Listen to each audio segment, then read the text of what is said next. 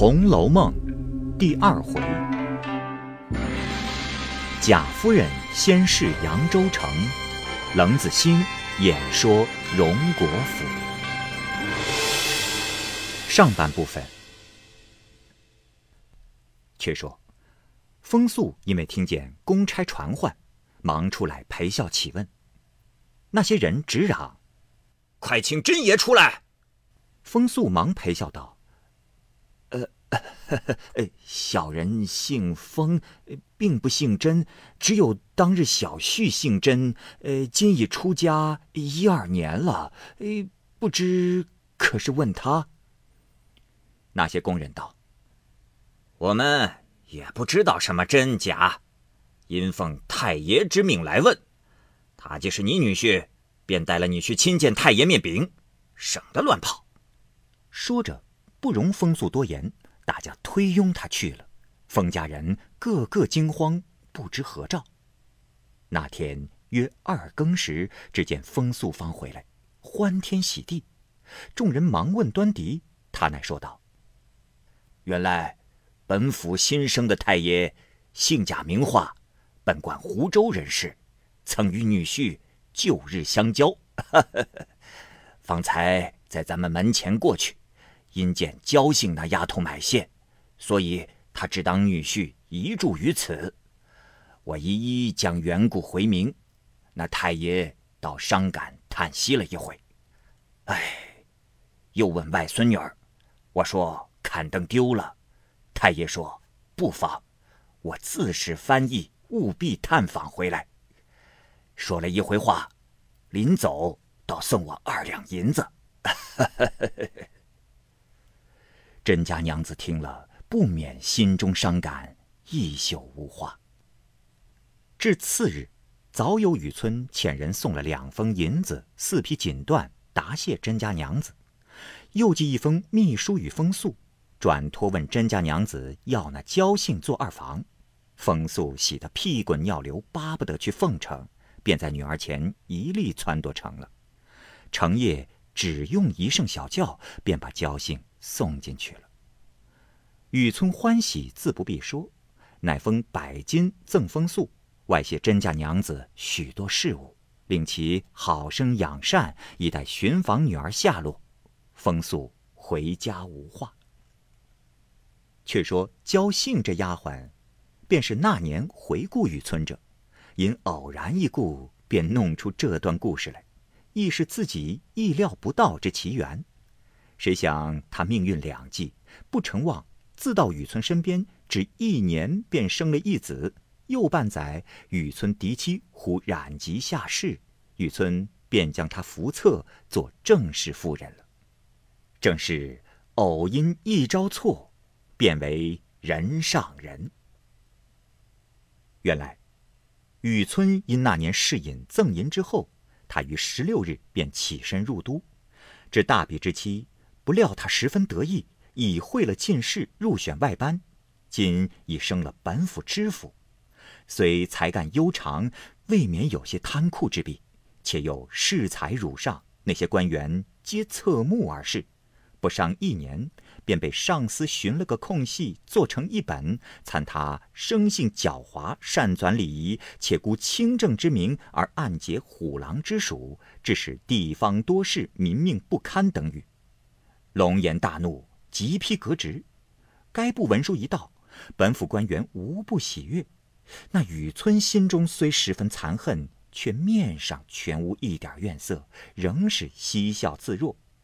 交代过公事，将历年做官积的些资本，并家小人属送至原籍，安排妥协，却是自己丹峰秀月，游览天下胜迹。那日。偶又游至维扬地面，因闻得金穗矬正点的是林如海。这林如海，姓林名海，表字如海，乃是前科的探花，今已升至兰台寺大夫，本贯姑苏人士。今钦点出为巡盐御史，到任方一月有余。原来这林如海之祖曾袭过列侯，今到如海，夜经武士。起初时只封袭三世，因当今隆恩圣德远迈前代，额外加恩，至如海之父又袭了一代，至如海便从科第出身，虽系中鼎之家，亦是书香之族。只可惜这林家支数不盛，子孙有限，虽有几门，却与如海俱是堂族而已，没甚亲之敌派的。今如海年已四十，只有一个三岁之子。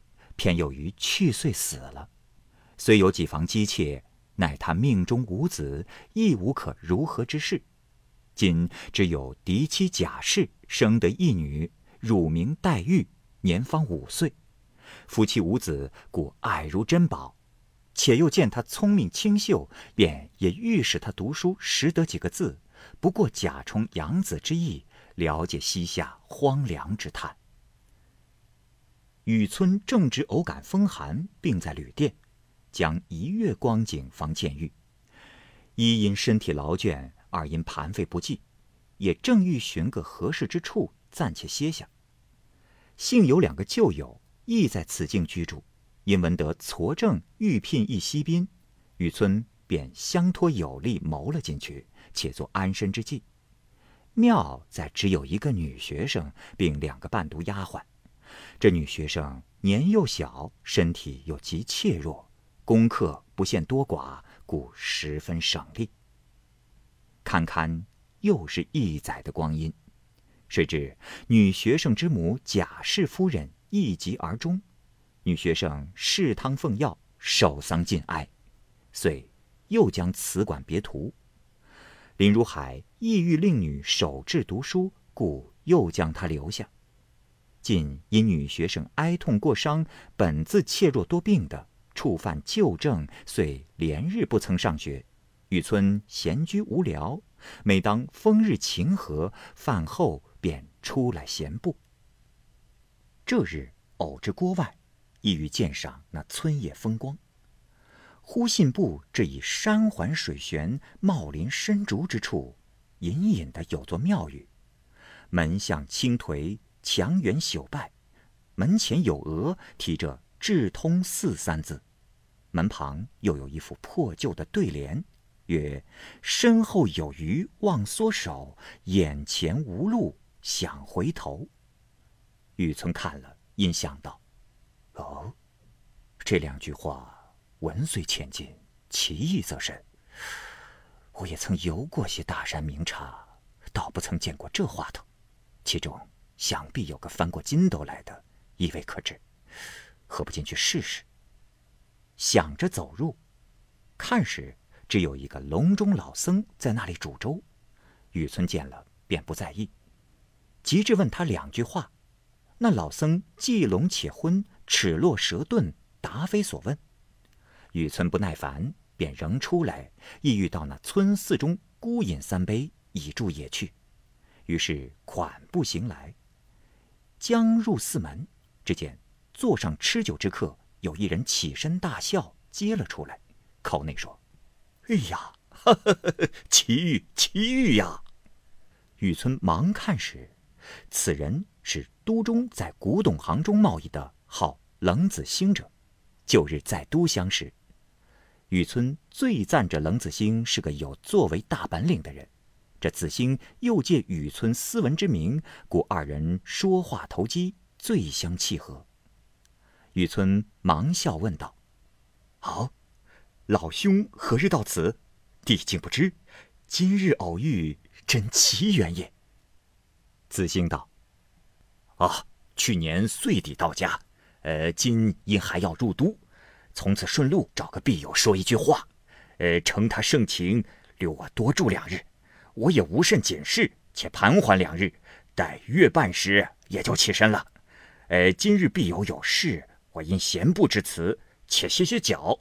不期这样巧遇，一面说，一面让雨村同席坐了，另整上酒肴来，二人闲谈慢饮，叙些别后之事。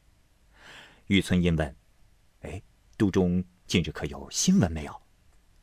子兴道：“呃。”倒没什么新闻，哦，倒是老先生你贵同宗家，出了一件小小的异事。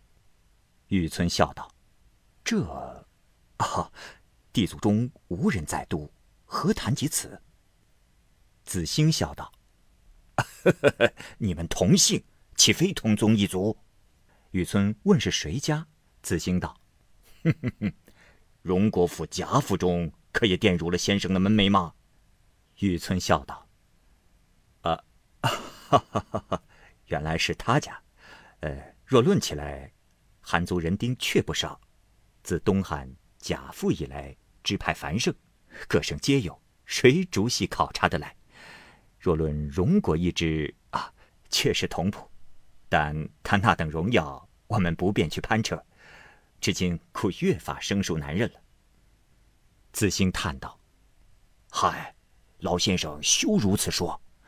如今这宁荣两门也都消疏了，不比先时的光景。”玉村道：“哦，当日宁荣两宅的人口也极多，如何就消疏了？”冷子兴道：“哎，正是啊。”说来也话长。雨村道：“去岁我到金陵地界，因欲游览六朝遗迹。那日进了石头城，从他老宅门前经过，街东是宁国府，街西是荣国府，二宅相连，竟将大半条街占了。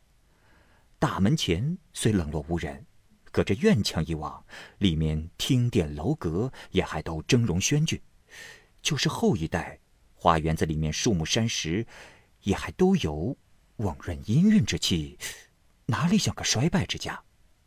冷子兴笑道：“嗨，亏你还是进士出身，原来不通。古人有云：‘百足之虫，死而不僵。’如今虽说不及先年那样兴盛，较之平常仕宦之家，到底气象不同。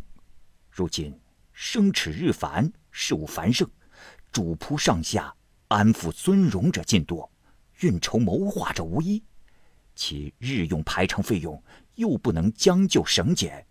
如今外面的架子虽未甚倒，内囊却也进上来了。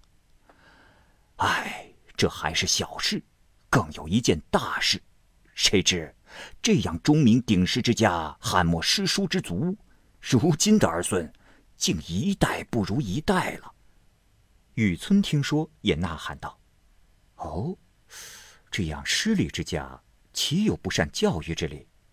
别门不知，只说这宁荣二宅，是最教子有方的。”子兴叹道：“嗨，正说的是这两门呢。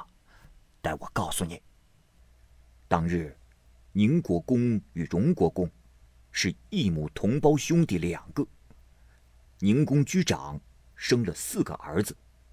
宁公死后，长子贾代化袭了官，也养了两个儿子。长名贾夫，至八九岁上便死了，只剩了次子贾敬袭了官。如今一味好道，只爱烧丹炼汞，余者一概不在心上。幸而早年留下一子，名唤贾珍，因他父亲一心想做神仙。把官倒让他袭了，他父亲又不肯回原籍来，只在都中城外和道士们胡缠。呃，这位真爷也倒生了一个儿子，今年才十六岁，名叫贾蓉。如今敬老爷一概不管，这真爷哪儿肯读书，只是一味高乐不已，把宁国府竟翻了过来，也没有人敢来管他。再说荣府，啊，你听，方才所说轶事，就出在这里。自荣公死后，长子贾代善袭了官，娶的是金陵世勋史侯家的小姐为妻，生了两个儿子，长子贾赦，次子贾政。如今，代善早已去世，太夫人尚在。长子贾赦袭着官，次子贾政。自幼酷喜读书，祖父最疼，原欲以科甲出身的，不料代善临终时遗本遗上，皇上因恤先臣，及时令长子袭官外，还问有几子，立即引荐，遂额外赐了这郑老爷一个主事之衔，令其入部学习。如今现已升了员外郎了。这郑老爷的夫人王氏，头胎生的公子，名唤贾珠，十四岁进学，不到二十岁就娶了妻，生了子，一病死了。第二胎生了一位小姐，生在大年初一，这就齐了。不想次年又生了一位公子，哎，说来更奇，一落胎包，嘴里便衔下一块五色晶莹的玉来。上面还有许多字迹，就取名叫做宝玉。你道是新奇异事不是？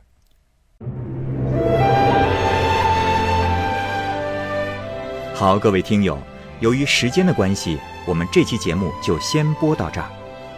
欲知后文详情，欢迎您关注蚂蚁晒尔，并订阅我播讲的《红楼梦》。另外，还有更多精彩的系列故事也在其中。